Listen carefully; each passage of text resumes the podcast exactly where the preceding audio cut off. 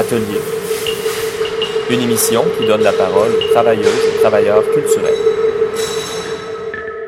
Bonjour à tous et à toutes. Nous sommes à CIBL 101.5 FM, un territoire Gayen-Gehaga non cédé, aussi appelé Montréal. Alors, je m'appelle Benjamin J. Allard et je suis votre animateur pour cette 20e émission d'Atelier, votre magazine culturel radiophonique sur les arts contemporains de toutes sortes. Alors, aujourd'hui à l'émission, Lisa Tronca et Lisa Tronca et moi-même, nous accueillons en entrevue Roxane Alary et Natacha Clitandre, alors, euh, qui euh, sont euh, les membres, des membres du Studio XX pour parler du festival HTML. Bonjour. Bonjour. tout le monde.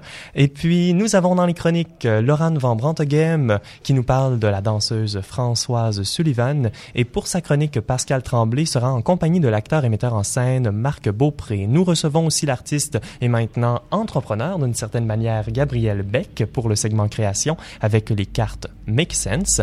Et la musique que nous allons entendre dans cette émission a été proposée par Étienne Lega, connu principalement pour sa participation au collectif Audiotopie Étienne est un concepteur sonore. Alors, après des études en électroacoustique à l'Université de Montréal, il a participé à de nombreux projets, incluant le groupe Roche Oval, et c'est un groupe de musique, un groupe de musique expérimentale dont nous entendrons un extrait aujourd'hui. Alors, mais avant, à sa suggestion, nous écouterons une pièce du musicien électronique britannique Afex Twin. Alors, ici sous un autre pseudonyme, A FX et c'est de tiré de son album Analord 5. Alors voici Réunion 2.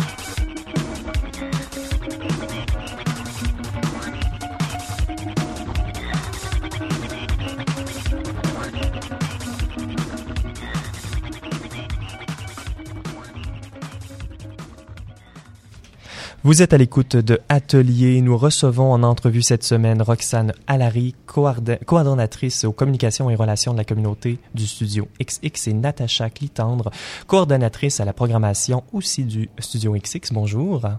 à vous deux. Euh, alors, on va parler aujourd'hui euh, du festival HTML qui se déroulera dans une dizaine d'espaces culturels ou de recherche partout à Montréal du 1er au 5 novembre. Nous allons placer les liens pour trouver plus d'informations sur notre site internet au radioatelier.ca. Je suis aussi accompagné de notre chroniqueuse en art numérique pour cette entrevue, Lisa Tronca. Bonjour. Bonjour. Alors, euh, Lisa, je te laisse commencer avec euh, les premières questions. Oui, on va peut-être commencer pour les auditeurs et auditrices qui connaissent pas vraiment le festival HTML. Euh, donc, peut-être un retour sur l'histoire du festival, sur le mandat qui avait été donné au départ et l'évolution jusqu'à aujourd'hui. Donc le festival HTML a été créé en 1997, donc c'est-à-dire un an après la création du Studio XX, qui est un centre d'artistes bilingues féministes en art médiatique à côté du métro, du métro Sherbrooke. Donc le but au départ, euh, quand ça a été créé, c'était euh, pour vraiment créer un espace euh, pour des œuvres avant tout web. depuis, le festival a évolué pour intégrer davantage de médiums médiatiques. Donc c'est un espace qui est avant tout pour les personnes qui s'identifient comme femmes dans le milieu des arts médiatiques ou pour une communauté d'artistes, d'activistes ou de théoriciennes et théoriciens qui s'intéressent aux questions féministes en art médiatique. Mhm. Parfait, merci. Puis euh, aujourd'hui, euh, finalement, on, on commence euh, jeudi le festival. Euh, la thématique de l'édition, ça va être au-delà du hashtag échec et devenir. Donc, euh, ça s'adresse euh, directement à la vague de dé- dénonciation qu'on connaît, euh, entre autres, sur le nom MeToo, moi aussi, mais que vous avez décliné sur toutes ces langues aussi qui ont parlé du, de, des agressions sexuelles non dénoncées. Donc, euh, bien que les thèmes euh, du, festival HTML par le passé sont toujours ancrés sur les questions sociopolitiques euh, du moment, de l'actualité, euh, je trouve que quand même euh, cette édition-ci s'attaque assez de front sur un sujet qui est encore chaud, qui est pas nécessairement derrière nous, qui reste encore à, à, à explorer puis à dire des choses. Donc peut-être parler un peu du choix de la thématique, puis aussi comment composer avec euh, ce sujet qui est, encore difficile, qui soulève encore les émotions aujourd'hui? Euh, ben, en fait, on a commencé à travailler sur la thématique de l'édition actuelle des HTML l'année dernière, donc il y a environ, ben, il y a exactement un an. Donc, on a lancé l'appel à projet juste avant les fêtes. Puis, ben, quand on a commencé à définir la thématique de cette édition-ci, on était en plein dans, dans le. Ben, en fait, on était dans les débuts euh, du- de, de la déferlante MeToo. Et puis, on, on a réalisé qu'en fait, on avait comme piste de réflexion d'aborder le, le sujet de l'échec comme thématique, mais on a constaté que, ben, comme société, on était devant un échec. On était de, c'était un constat d'échec que de voir ce nombre ahurissant de dénonciations-là qui se faisaient en ligne. Puis comme c'est une euh, dynamique, euh, un mouvement dénonciation qui est à l'intersection euh, des, qui est à l'intersection des, des, des, des dispositifs que nous, on, on aborde en tant que Centre d'artistes féministes, on se disait, ben c'est l'occasion pour nous d'a- d'aborder ce sujet-là parce qu'en fait, ben, c'est- c'était pour une fois aussi, on avait une, une revendication qui était, où on avait des, des- un sujet euh, dans l'actualité qui était, te- qui était extrêmement lié euh, aux enjeux féministes qu'on défendait. Alors, on, a, on a décidé d'a- d'aborder ce thème-là, puis de voir aussi, d'y aller de manière prospective, c'est-à-dire de voir à cette date-ci où on en serait avec euh, toute cette tendance-là. Oui, et même au numérique et à la technologie, aux réseaux sociaux. Mhm. Donc, c'est c'est né finalement d'un hashtag. Ou, euh, Oui, exactement. c'est autant la perspective féministe que le rapport à la, au numérique et aux réseaux sociaux qui est les, les deux versants finalement du festival. Oui, de l'identité même du Studio XX puis du Mhm. festival. Puis c'est pour ça qu'on a proposé comme trois axes de réflexion aux artistes qui nous ont soumis des projets, c'est-à-dire de parler de l'émergence de nouvelles voies que c'est les réseaux so- sociaux rendaient possible. Aussi, on voulait voir euh, quelles étaient les limites, mais les potentiels, mais aussi les limites d'un de, de, de système de surveillance, parce qu'on parle de Mhm. surveillance entre pairs, entre, entre, ben, dans, dans- au sein d'une même communauté. Puis, euh, au lieu d'être une surveillance qui vient d'une autorité, on est vraiment comme sur un même niveau, puis on se Mhm. surveille les uns les autres, puis on a tous des dispositifs qui nous permettent de, de le faire. Puis on voulait aussi euh, redéfinir le succès. Donc, euh, Mhm. Donc, on a commencé à parler un peu euh, de ce qu'il va y avoir euh, dans le festival, mais de manière peut-être un peu plus concrète. Quel genre d'activité on peut, euh, on peut s'attendre à voir dans le festival? Alors, euh, il y aura des expositions, deux expositions Studio XX et Articule, mais aussi des discussions, un programme vidéo, euh, plusieurs ateliers et euh, des performances ou performances-conférences. Mm. On fait aussi un partenariat, euh, euh, comme à l'habitude, en fait, avec euh, IGSF euh, à McGill, euh, qui euh, présentera euh, deux jours de conférences euh, dans le cadre du festival HTML. Fantastique. Et puis, euh, moi, j'avais une petite question. Qu'est-ce qu'un le mode du festival peut, euh, peut permet qu'une exposition dans un lieu unique permettrait pas, par exemple? Ben, en fait, ça crée un momentum, puis ça crée, ça, c'est qu'on, c'est une occasion pour euh, un organisme comme le Studio XX de rayonner puis de travailler en partenariat avec euh, d'autres euh, organismes, d'autres structures qui partagent les mêmes valeurs que celles qu'on défend. Euh, donc, ça nous permet de, de- aussi de rejoindre un maximum de gens dans un court délai, puis d'avoir une masse critique aussi d'artistes euh, présentes dans, dans un, un- un Oui. minimum de temps. Puis vous avez aussi non seulement des expositions, aussi un colloque euh, avec McGill, aussi des ateliers, certaines discussions. Donc c'est vraiment non seulement une réflexion artistique, mais aussi critique euh, dans le discours aussi. euh.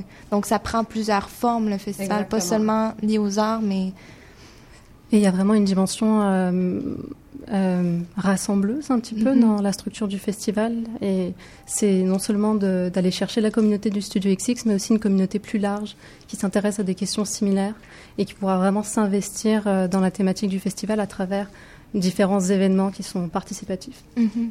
Euh, D'ailleurs, euh, vous êtes associé cette année avec deux nouveaux festivals, euh, donc euh, en art médiatique, euh, Refresh à New York et Nova XX. Le XX revient de Bruxelles. Donc, euh, il va même avoir une euh, discussion dans le cadre du festival le 3 novembre euh, à 13h à Oboro. Ça s'appelle Collaboration et résistance vers un réseau de festivals féministes d'art médiatique. Est-ce que vous, vous pouvez en parler un peu plus de ce partenariat, de ces relations avec l'international? Ben, en fait, on a essayé d'appliquer de- des. On a tenté avec ce partenariat-là de, de créer un réseau de solidarité, de, de- aussi de- d'offrir des tribunes qui étaient complémentaires puis qui étaient localisées dans différents emplacements, mais qui, pour des artistes qui ont des pratiques euh, qui sont celles qu'on présente au Studio XX. Donc, euh, c'était vraiment l'idée de créer une espèce de canal euh, de discussion, d'échange, de collaboration avec des plateformes qui sont en Europe et euh, aux États-Unis. Puis en fait, ce sont des, entre autres, euh, Nova XX de Bruxelles. Quand on a pris contact avec cette organisation-là, on a su que en fait les HTML étaient un modèle puis une inspiration pour l'équipe là-bas. Donc on s'est dit ben pourquoi ne pas partager nos ressources? Puis si bon avec l'expérience avec les années parce qu'on va en être à notre 13e édition si on a développé une expertise ben faut la faire bénéficier à d'autres puis donc créons une espèce de de, de, de réseau euh, Oui, puis par- partager les connaissances, puis les Exact. manières de faire. Puis on, donc, on a parlé beaucoup de, de ce que le public va avoir accès euh, du 1er au 5 novembre au festival HTML, mais il y a également tout ce travail-là, justement, de savoir-faire que vous euh, mettez en œuvre. Puis j'ai entendu dire que vous aviez des mesures qui ont été prises pour vous assurer que l'espace allait être sécuritaire et inclusif. Est-ce que vous pourriez nous en parler? Euh, ben, on s'est rendu compte rapidement qu'il y a une certaine, euh, on a une responsabilité en tant que plateforme euh, qui met de l'avant une thématique comme MeToo. On a une responsabilité envers le public pour les réactions que ça peut susciter. Et on pensait être équipé. On s'est rapidement rendu compte que on l'était pas tant que ça. Donc je vais laisser Natacha parler un petit peu des, des partenariats qu'elle a développés avec deux organismes communautaires Euh, oui, ben en fait, on a pris contact avec euh, le Calax euh, Trêve pour elle, puis qui est venu donner euh, une, euh, une séance de trois heures à l'équipe à l'équipe du Studio XX sur comment euh, recevoir les, les, les, les réactions qui, qui pouvaient que pouvaient susciter certaines des œuvres qu'on allait présenter au festival, quelles étaient les ressources aussi qu'on pouvait mettre à disposition du public, des artistes aussi parce qu'il y a des artistes qui, qui brassent des, des des histoires puis un vécu qui est pas qui est vraiment pas euh, toujours euh, joyeux même au contraire. Donc on, on a voulu s'outiller puis savoir aussi quoi partager comme info parce qu'on se dit aussi c'est dans notre responsabilité mais c'est aussi dans nos objectifs de, de, de créer une espèce de, de mouvement de solidarité avec un milieu aussi pas juste artistique mais féministe mais communautaire aussi Et le, deuxième or- et le deuxième organisme? c'est avec le Centre de prévention des agressions de Montréal. Donc, on offre aux artistes qui participent euh, au festival puis aux partenaires un atelier d'autodéfense. Donc, c'est vraiment quelque chose de pratico-pratique, mais qui va dans le sens de, de la thématique qu'on développe cette année. Eh, C'est fantastique. Ça, moi, j'aime beaucoup euh, voir justement l'arrière du décor, euh, ces mesures-là que vous avez mises en place. J'ai très hâte euh, d'y assister au festival euh, HTML. Merci beaucoup, Natacha, Roxane, Lisa, Lisa, pour, euh, cette, pour cet entretien. Merci à vous. Merci. Merci. Alors, je, je me tourne maintenant vers euh, notre chroniqueuse en danse contemporaine, euh, Laurane Van Brantegueb. Bonjour. Hello. Alors, Laurane, euh, tu nous parles d'une personne que les euh, connaisseurs d'art contemporain euh, aiment et connaissent depuis longtemps et que plusieurs personnes dans le public redécouvrent ou découvrent. C'est euh, Françoise Sullivan. Ben en fait, euh, j'espérais que qu'on la que, que en fait le public qui nous entend ici et vous aujourd'hui la connaissiez peut-être plus euh, en tant qu'artiste visuel, donc euh, surtout en peinture, en sculpture, en installation. Et j'avais envie de parler de, de la Françoise Sullivan, euh, plutôt danseuse et chorégraphe. Donc je fais une petite une petite histoire puis euh, puis son implication dans, dans, dans l'art moderne et dans l'art contemporain. Donc, elle a étudié le ballet et euh, elle a passé cinq ans à l'École des beaux-arts à Montréal. C'est à ce moment qu'elle rencontre certains futurs membres du groupe des automatistes. elle trouve que ce, ce type d'éducation, surtout en danse, ne lui suffit pas. Donc, elle va aller à New York pour prendre des cours de danse moderne, puisqu'elle va aussi nommer d'expression primitive. Elle explique que, les, évidemment, les muscles s'éduquent d'une certaine façon, surtout à travers le ballet, et que pour s'exprimer autrement, singulièrement, il faut, elle dit, les déséduquer. Donc, en, en, 1947, elle va faire un premier film de danse qui s'intitule euh, Été, qui a été filmé aux Escoumins. C'est en fait sa mère qui l'a filmé. Et en 1948, elle en fera un deuxième qui s'intitule Danse dans la neige. Danse dans la neige a marqué l'histoire. Euh, ce film a été tourné par euh, Jean-Paul Riopel, mais la vidéo a été malheureusement perdue. Par contre, il reste des photographies puisque Maurice Perron les accompagnait à ce moment-là et a photographié la performance euh, improvisée de François Sullivan. Ces photos sont restées et ont souvent été euh, exposées depuis. À travers cette expérience, ce projet artistique, elle a cherché à adapter les principes de l'automatisme dans la danse, donc la spontanéité, l'écoute de l'inconscient, la singularité. Elle mentionne l'importance de se mettre dans un état neutre pour laisser naître le mouvement, l'importance de faire le vide pour laisser vraiment place à la création. En août 1948, elle sera signataire du refus global. Donc, je le rappelle, celui-ci avait pour objectif principal de refuser euh, l'imitation des anciens, donc de rejeter l'académisme tel qu'il se présentait à l'époque sous, sous, Duplessis. Son, son, texte, en fait, qui fait partie donc du manifeste, La danse et l'espoir, euh, est le seul euh, texte écrit par une femme à l'intérieur du manifeste. Euh, bien qu'il y ait neuf textes de cinq auteurs différents. Et je rappelle par contre que aussi le refus global a été signé par, par 15 personnes, co-signé par 15 personnes, dont sept femmes et huit hommes, ce qui était bon, une, belle parité quand même à l'époque. Elle écrira donc et publiera ainsi le premier texte philosophique sur la danse écrit par une Québécoise. Elle y fait surtout une grosse critique des écoles de danse, de l'académisme et de la manière dont la danse est enseignée au, Québec, à Montréal spécifiquement.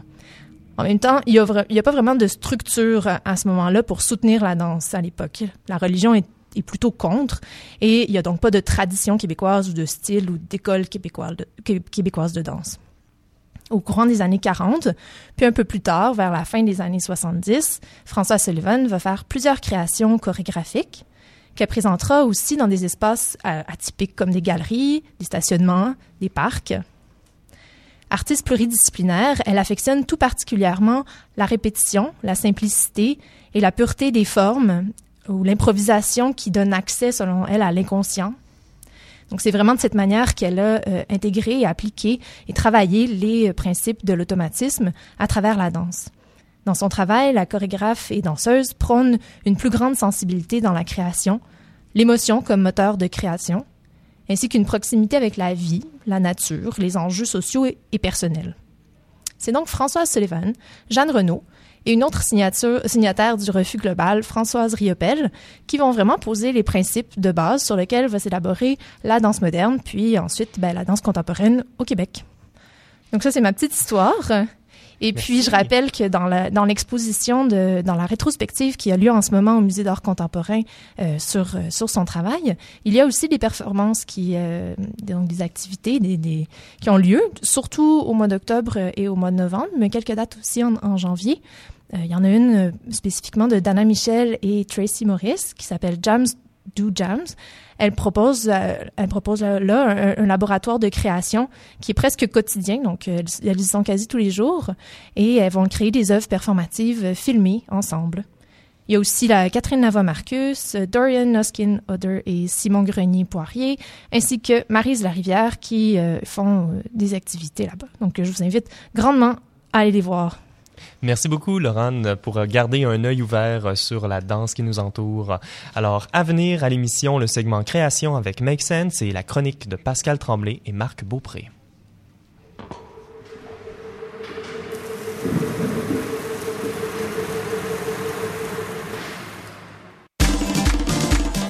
De ses racines autochtones à ses habitants venus du bout du monde, Montréal est une ville de nomades. Le festival Nomade rassemble celles et ceux qui sont nomades par culture, par choix ou nomades forcés. Musique, cinéma, gastronomie, pendant trois mois, jusqu'en décembre, le festival Nomade fête ses dix ans. Suivez la programmation sur le www.lacaima.ca, k h a i m a slash festival-nomade. Du 5 au 11 novembre 2018, partout au Québec, c'est la Semaine québécoise des rencontres interculturelles. Entrez dans la danse en participant aux activités organisées dans votre région. C'est l'occasion de contribuer au dialogue et au rapprochement entre personnes de toutes origines. Tous les détails au www.sqri.gouv.qc.ca et sur la page Facebook de la Semaine québécoise des rencontres interculturelles. Participez en grand nombre du 5 au 11 novembre 2018. Un message du gouvernement du Québec. Sérieusement indépendante.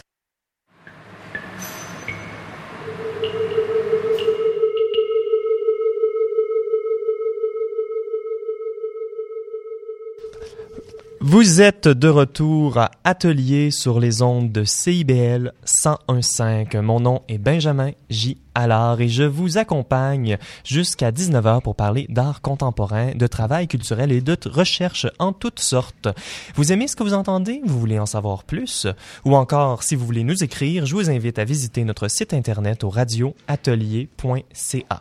Si vous êtes un auditeur ou une auditrice de notre émission, vous savez que nous invitons souvent des artistes à venir traduire leurs pratiques dans le médium radiophonique. Nous avons la chance d'avoir en studio aujourd'hui Gabriel Beck pour nous présenter le projet Make Sense. Bonjour Gabriel. Salut, bonjour.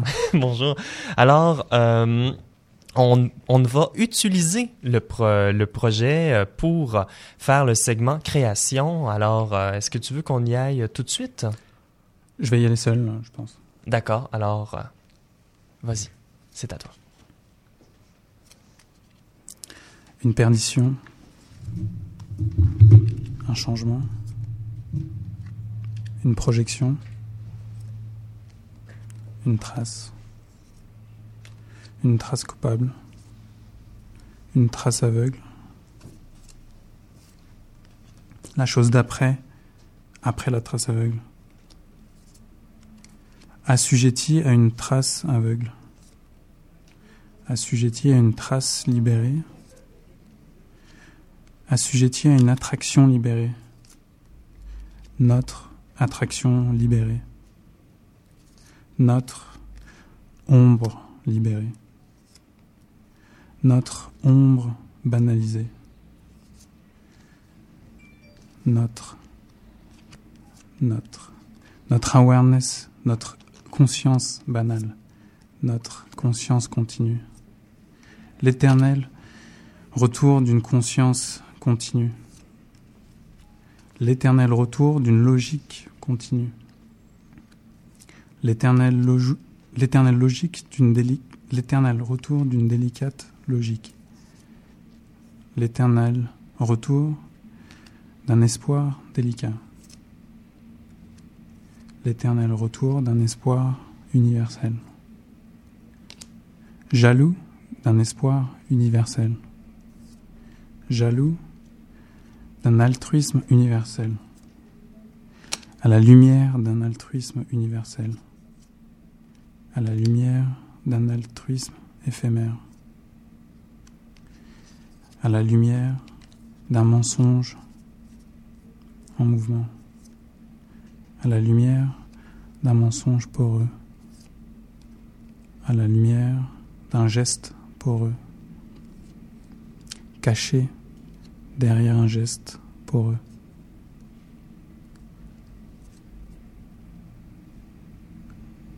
À la lumière d'un geste poreux. Ok, c'est bon. Fantastique, hein, merci. Ça mérite une petite main d'applaudissement, ça, je crois. Merci beaucoup, euh, Gabriel. Euh, est-ce que tu veux qu'on en discute un peu euh, avant d'arriver dans la, description vraiment de ce qui vient de se passer? Peut-être. Euh, Peut-être les deux, là. en fait. Euh, oui. Bah, en fait, j'aimerais bien qu'on parle de ça, peut-être mm-hmm. un geste caché derrière un geste poreux. caché derrière un geste poreux. Ah ben, c'est, on vient d'entendre un, un, camion de pompiers passer derrière nous. Est-ce que ça peut être un geste pour eux? Qu'est-ce que c'est un geste pour eux? J'invite les personnes autour de la table si vous avez euh, des idées à contribuer. Alors, moi, un geste pour eux, c'est un geste qui appelle peut-être d'autres gestes. Hein. Euh, un geste, euh, parce qu'il y a quelque chose qui est la porosité, c'est qui laisse passer d'autres choses. Donc un geste pour eux, c'est un geste qui pourrait peut-être laisser passer d'autres gestes, d'autres mouvements, d'autres idées, d'autres émotions. Oui, j'entends dans le geste pour eux, j'entends le geste actif vers l'autre, mais c'est aussi peut-être un geste qui reçoit comme réceptif. Donc peut-être qu'un geste pour eux, c'est un geste qui a la qualité d'aller vers l'autre, mais aussi de recevoir. il faut être caché derrière. Caché derrière ça, ouais. Donc caché, qu'est-ce que ça cache, quoi? Qu'est-ce que Alors ouais, Roxane? Euh, ça fonctionne, oui. Euh, alors être caché derrière un geste poreux, peut-être euh, c'est. Enfin moi j'imagine que c'est difficile de se cacher devant un geste poreux parce que je l'imagine peut-être un petit peu transparent ou qui n'a pas vraiment de fin. Mm-hmm. Oui, Roxane Harry, merci. Euh, un, geste qui est sans fin? Oui. Oui, enfin tout à l'heure on en parlait, qui est peut-être en, interaction avec euh, une réponse ou qui appelle à une réponse. Mm-hmm. Et c'est qu'est-ce que ça veut dire être caché derrière un geste? Est-ce que c'est nous qui faisons ce geste-là et qui l'utilisons comme un camouflage? Ou est-ce que c'est un geste qui est si grand qui cache certaines personnes? Oui. Oui. Ben... C'est difficile de, trouver quelque chose à dire. On nous reste 30 secondes pour euh, faire de la signification avec, ces mots. Caché derrière un geste poreux, ouais. Euh, bah, qu'est-ce, qu'est-ce, que, qu'est-ce que ça révèle, un geste poreux? Pour moi, c'est une, une, une connexion euh, forte, peut-être, une, dans la porosité, ouais. Ah ben, ça, ça va faire, ça sera ça pour le segment création du segment création. Alors, Gabriel, pour nos éditeurs là, qui euh, n'auraient pas eu accès au visuel de ce qui vient de se passer, puis euh, de, de, de, du, du, projet que tu as utilisé, est-ce que tu peux nous décrire un peu euh, ce qu'on a utilisé pour, pour faire ce segment création? Oui, bah, on a utilisé le jeu outil Make Sense. Donc, c'est un, jeu de cartes sur lesquels, dans lesquels il y a des mots. il y a trois catégories de cartes. il y a les bleus, les roses et les vertes. Les vertes, c'est des noms comme un geste. Euh, les roses, c'est poreux, euh, un adjectif, donc un geste poreux. Et la carte bleue, c'est un complément qui va servir de contexte et de point de vue par rapport à cet objet qu'on a créé, donc caché derrière. Mhm. Euh, donc les trois assemblés génèrent des combinaisons et de ces combinaisons, on peut extraire éventuellement des nouvelles significations. Tout à fait. Alors trois séries de cartes, des cartes avec des couleurs, avec un mot, décrit parfois deux, très simplement. Et puis, tu décris euh, ce projet-là comme une sculpture relationnelle. Alors, peux-tu me dire ce que tu cherchais à, créer quand tu as commencé à travailler sur ces cartes-là? Oui, bah, j'ai mis en place cette sculpture euh, alors que j'étais étudiant en sculpture. Donc, pour moi, c'était l'opportunité aussi de questionner euh, qu'est-ce que c'était la sculpture. Et donc, mon intention, c'était de créer une, sorte de sculpture invisible. Et donc, quelque part, à mettre un mot sur une carte, et donc le, le, le, spectateur le lit, ou le, participant lit cette carte, en fait, va tout de suite aller accéder à la signification qu'il y a derrière euh, la matière, l'objet. Donc, euh, euh, art relationnel, donc qui dit mettre en relation. Donc, quelque part, mhm. la sculpture sert d'outil pour faciliter les relations. Quelque part, pour aussi critiquer la manière dont on, on, on vit, on, on expérience, on, l'art en général, euh, dans les institutions, les musées, les théâtres. Euh, ma critique, c'est que l'expérience qu'on a dans les institutions assujettit l'expérience qu'on a de l'œuvre d'art en elle-même. Si on va dans un musée voir une sculpture, je, pense qu'on va d'abord voir. On fait d'abord l'expérience du musée à, avant celle de la sculpture. Et mhm. donc, euh, si la sculpture met des choses en relation, ça va être des autres d'autres objets, mais pour mettre en relation le spectateur et encore plus les spectateurs entre eux, c'est pas vraiment pas toutes les sculptures qui vont faire ça. Bah c'est, ouais, euh, tout a été pensé dans, dans cette euh, dans cette œuvre pour que, qu'elle soit au service en fait des, du collectif. Donc c'est et, et, ça prend la forme d'un jeu quelque part pour créer un contre-dispositif euh, à celui du, euh, du, musée, et aussi pour amener l'idée de consentement. jouer un jeu, c'est être en consentement ensemble autour d'une règle. Mm-hmm. Est-ce que je peux poser une question? Bien sûr. C'est où qu'on pourrait se procurer ton jeu? Où pour, pourrions-nous jouer au jeu? c'est... Ouais, bah en ce moment, j'organise je, tout plein de laboratoires autour de, de Make Sense parce que c'est encore en, en chantier. Il y a donc Make Sense Lab, dans lesquels euh, auquel tu peux accéder par le Facebook de, Make Sense. Et donc, Nous avons mis les euh, renseignements nécessaires sur notre site internet au radioatelier.ca. Par exemple, euh, par exemple tester des mots, chercher des mots, ou peut-être voir. voilà, il y a les Make Sense 2 plus 2 par exemple, où j'invite deux invités. Ces deux personnes vont inviter quelqu'un d'autre, donc on va avoir quatre personnes qui se connaissent pas qui vont jouer à Make Sense avec une, un dîner en plus. Donc il y a ça. Et sinon, le jeu euh, en tant que tel euh, va sortir au printemps. Mhm, oui, parce qu'on voulait parler également des projets à long terme avec euh, ce jeu. Alors, est-ce que tu peux nous en glisser quelques mots? Bah, il y, a, deux, grands axes qui se, mettent en, place autour de Make Sense. Il y, a la version jeu là, qui, sera disponible dans le commerce, qui va procurer une, expérience dense. Euh, il y a l'expérience ensuite, donc l'autre part, c'est le, volet facilitation. Donc il y a des, facilitateurs qui vont pouvoir offrir en plus avec le jeu une expérience avec une intention précise ou qui va vraiment permettre d'aller vraiment en profondeur. Donc ça, c'est un peu les, deux grands axes. Ensuite, euh, là, le jeu est en anglais. Euh, le projet, c'est de le faire d'abord en français, mais aussi dans toutes les langues du monde. Et à terme, il y a cette, espèce de rêve, en fait, d'avoir un euh, de faire le, presque un jeu qui soit entièrement personnalisé où en fait chaque joueur a son euh, deck personnalisé en fait. Et donc quelque part chaque jeu qu'on achète euh, fonctionne comme une sorte de tarot mhm. qu'on active collectivement. Tout ça avec pour objectif à long terme en fait d'amener un outil, un outil pour tout le monde en fait, à une échelle vraiment globale, pour à la maison, en fait, euh, offrir la possibilité, créer des contextes pour euh, approfondir euh, les relations et aussi apprendre les uns des autres. Pour le visuel, j'ai pris des photos et je vais les mettre sur Instagram parce que le tarot est vraiment incarné dans, la manière que tu jouais les cartes aussi. Puis je trouve qu'il y, a une présence aussi tactile, visuelle dans, dans ta performance qui était sonore aussi. Donc, je vais mettre ça sur Instagram. Oui, nous, nous tentons d'être plus disciplinés pour mettre des, euh, images de notre émission. Alors, euh, ben, Gabriel, euh, merci beaucoup d'être d'être venu à l'émission. Merci, merci de m'avoir invité. Hein.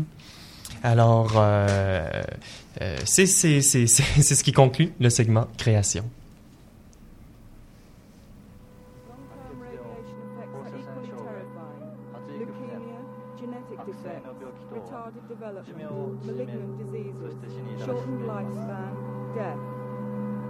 Radioactive fallout is carried hundreds of miles by the wind and is deposited the soil by. The number of deaths and tragedies as a result of the explosion of nuclear bombs in the Earth's atmosphere is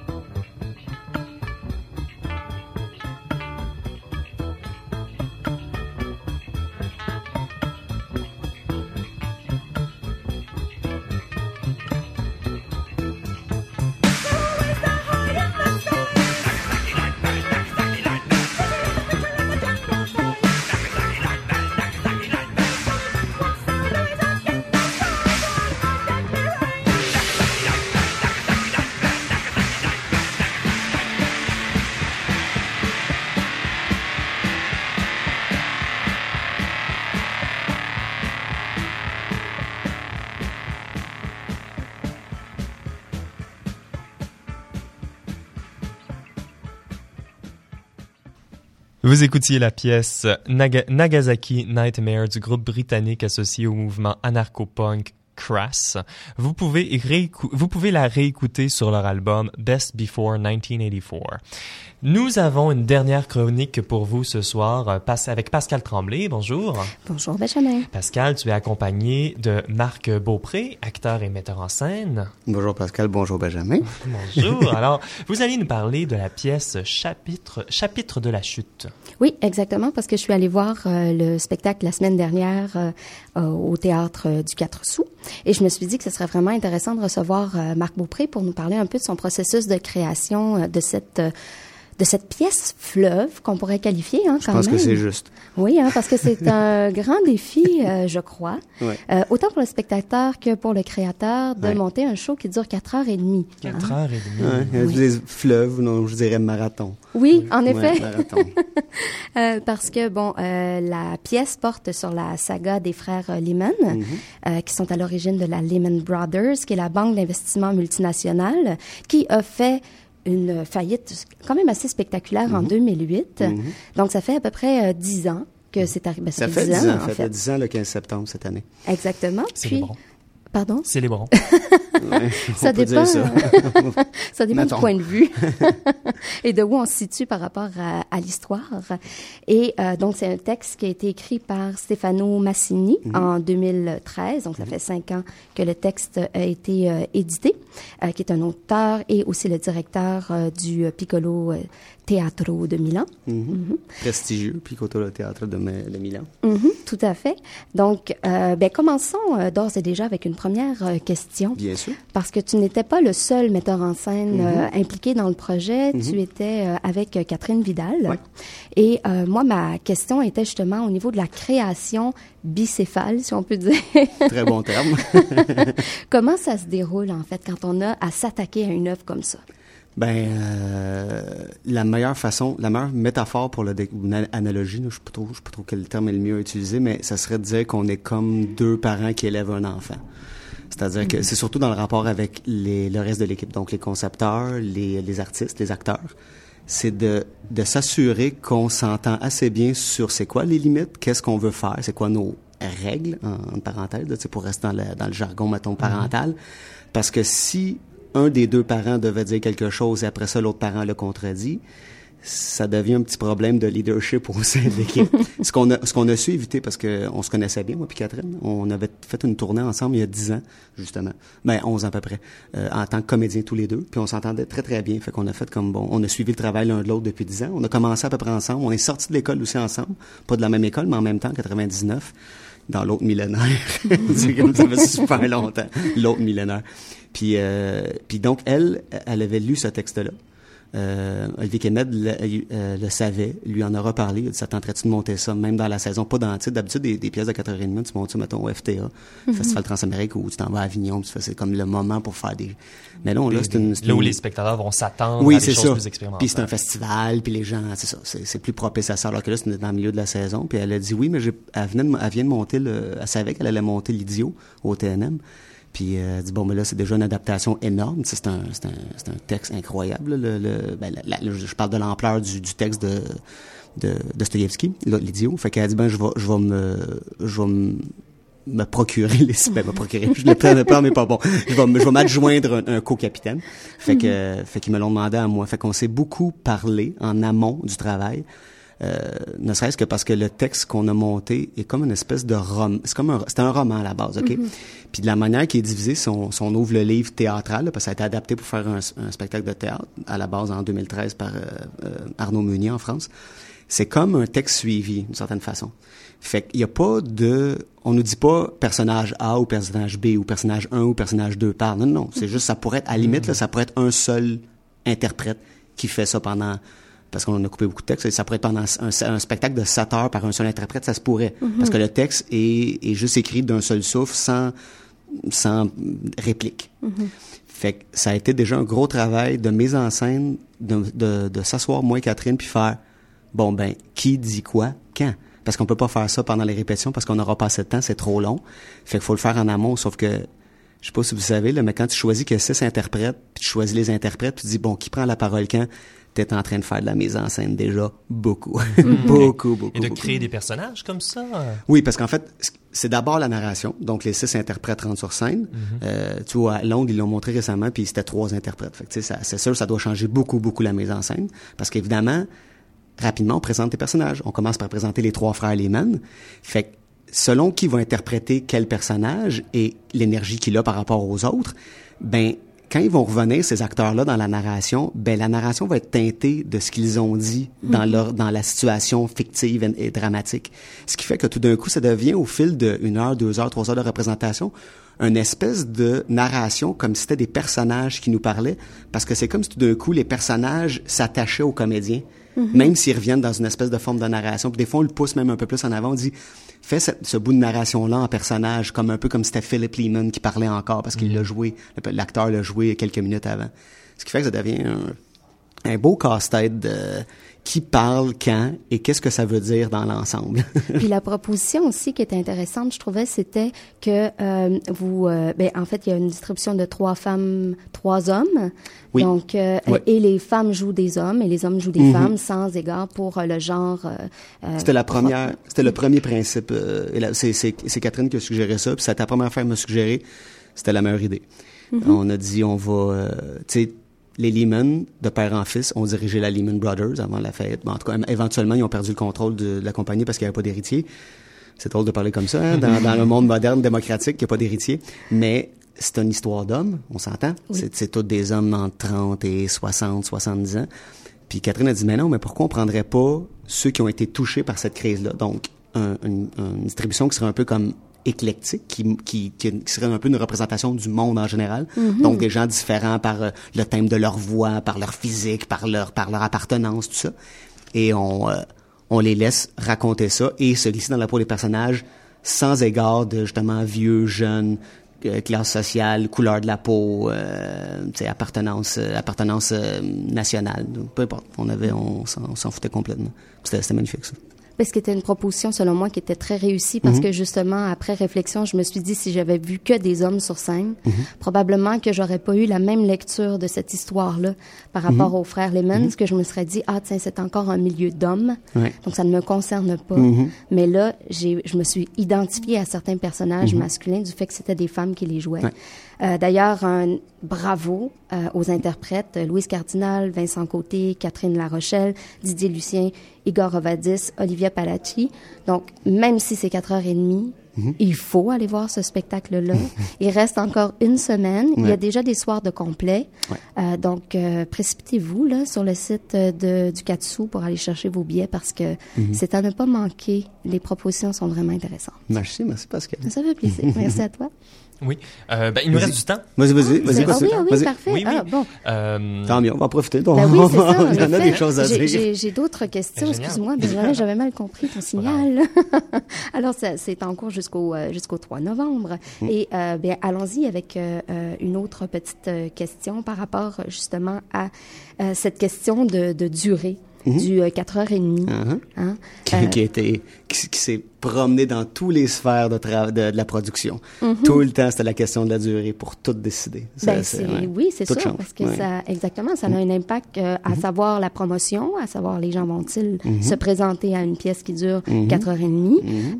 Comment on fait pour conserver l'attention du spectateur. Mhm. Est-ce que, est-ce que le 4h30 était là dès le début? Vous aviez arrivé dans le projet et dit, nous autres, c'est une pièce de 4h30 qu'on fait, ou c'est qu'un, dans, dans, les dialogues, puis en parlant? Ben, on savait, on le sait que monter la pièce dans son entièreté était une affaire d'au moins 5 heures, au mhm. moins. Le Katsu, rapidement, quand on a commencé à faire la production, nous a dit que ça serait peut-être euh, aviser que la pièce dure pas beaucoup plus que 4 heures parce que on va la faire commencer à 7 heures le soir, les gens vont sortir passer 11 heures parce qu'il y a deux entractes. Il y a deux entractes en plus de la durée du spectacle. En tout, en tout, ça fait à peu près 4 h 20 Fait qu'on aimerait ça qu'ils rentrent pas chez eux dépasser bien ben minuit. faut que les bus continuent à rouler. Ouais, c'est ça. Faut qu'ils soient capables de pogner le dernier métro. ouais. Mais euh, ouais, c'est ça. Ça a été une considération de tous les moments parce que tu sais, on s'est retrouvé à un moment donné. Euh, ça, ça m'arrive jamais en répétition, mais tu tu travailles sur, sur un segment du spectacle, puis là, ton, ton assistant vient te voir puis dit, ça, euh, on le revoit pas avant un mois et demi. fait tu fais, mm-hmm. attends, moi, j'ai l'habitude que je rentre en salle de répétition, puis si je veux voir tel moment du spectacle ou tel autre moment du spectacle, on le fait. Alors que là, c'est non, non, non. Si vous travaillez pas sur ce moment-là maintenant, on le revoit pas avant un mois et demi. Fait que si s'il boite, ben il va boiter dans un mois et demi, puis dans un mois et demi, on est à deux semaines de la première. Fait que mm bon, c'est problématique, là. Ça devient vraiment problématique. Vas-y donc. Oh, euh, on va attendre Laurent. Laurent Van Brantoghem, notre chroniqueuse en danse.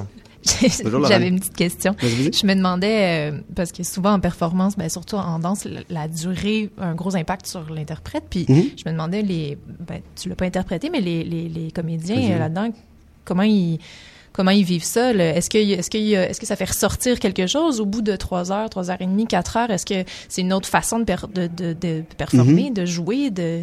Euh, je peux pas te dire. Je, sais qu'ils sont fatigués. Ouais. je sais qu'ils, mais je pense qu'ils ont commencé. Euh, il y a une des interprètes qui est ma conjointe, fait que j'ai comme un, comme un espion. je suis un espion dans les loges euh, parce que j'ai pas la tendance beaucoup à aller voir les, les productions que j'ai montées une fois qu'elles sont montées. C'est pas par manque d'intérêt, parce que j'ai tellement d'occupations que il faut que je me consacre à autre chose. Mais euh, je sais que, selon Catherine, ma conjointe, ils, ils ont repris un nouveau souffle cette semaine parce que ils ont commencé à être capables justement de gérer. Euh, on n'a pas eu le temps, tu sais, quand on est rentré en salle juste avant la première, on n'avait pas eu le temps de l'enchaîner euh, au complet sauf une fois. Puis c'est important dans un show de 4h30 d'être capable de gérer son énergie. Fait que ce, que ça a donné, c'est que pendant l'entrée en salle et pendant la, première semaine, ils sont tous tombés malades. C'était cette adaptation-là qui... Ben, tu sais, c'était de la fatigue. Il fallait quand même être capable de voir comment comment qu'on gère notre énergie quand on est rendu à faire une quatrième heure de spectacle. Mm. Mais euh, je pense, je, ça c'est une affaire, il faudrait que tu me poses comme question dans une semaine quand il va y avoir eu l'espèce de rap party, puis je vais pu leur demander un peu comment. Mais je pense qu'ils ont tous, ils sont tous très contents parce qu'il y a une chose qui est euh, qu'on aura beaucoup dit, mais qu'on n'a pas pu vivre avant la semaine passée, c'est-à-dire la semaine de la première, c'est que ils racontent le spectacle aux spectateurs puis ils leur parlent. C'est pas comme s'il y avait, on appelle ça au théâtre le quatrième mur. Il n'y a pas de mm-hmm. quatrième mur, tu sais. Fait qu'on, on, puis ça c'est quelque chose d'assez extraordinaire parce que le public il change mais ton interprétation aussi, elle va changer en fonction de ça. Puis je pense que ce que je leur ai dit, en tout cas, l'expérience que j'avais, c'est vous allez prendre beaucoup de plaisir à raconter puis à voir qui c'est qui suit un peu plus, un peu moins, puis comment on peut appuyer sur l'interprétation. Fait que je pense qu'en fait, c'est surtout ça qui... Je pense que c'est le grand plaisir du compte, mais euh, je sais que l'énergie, en tout cas, il était, était tough. La première semaine, c'était malade pas mal. bien, merci beaucoup pour cette dernière question. Euh, mm. C'était euh, vraiment très pertinent. Mm-hmm. Mm-hmm. Alors, bien, merci encore beaucoup, merci, Pascal. Peut-être prêté au jeu d'atelier. Merci. merci bien. Pascal, Marc, Laurent, tout le monde, merci beaucoup. C'est ce qui conclut notre 20e émission d'atelier. merci à Geishan Armandaris à la mise en onde, toujours aussi fantastique. Si vous voulez réécouter tout nos émissions. Pour trouver plus d'informations sur les sujets que nous avons abordés aujourd'hui, je vous invite à visiter notre site internet au radioatelier.ca. Nous sommes aussi sur toutes les plateformes de balado-diffusion et les plateformes de réseaux sociaux tels Facebook et Instagram. Euh, J'aimerais remercier également mon équipe. Nous serons de retour la semaine prochaine à 18h pour parler de recherche en art et on se quitte aujourd'hui sur la dernière pièce du commissariat musical d'Étienne Lega. C'est donc euh, de son propre groupe euh, du titre du nom de Roche Ovale. Il s'est tiré de l'album Démographie. Nous écoutons la pièce Vieillissement. Alors ça, c'est un groupe de musique électronique expérimentale et ambiante qui mélange euh, du circuit bending et du feedback dans un esprit d'improvisation.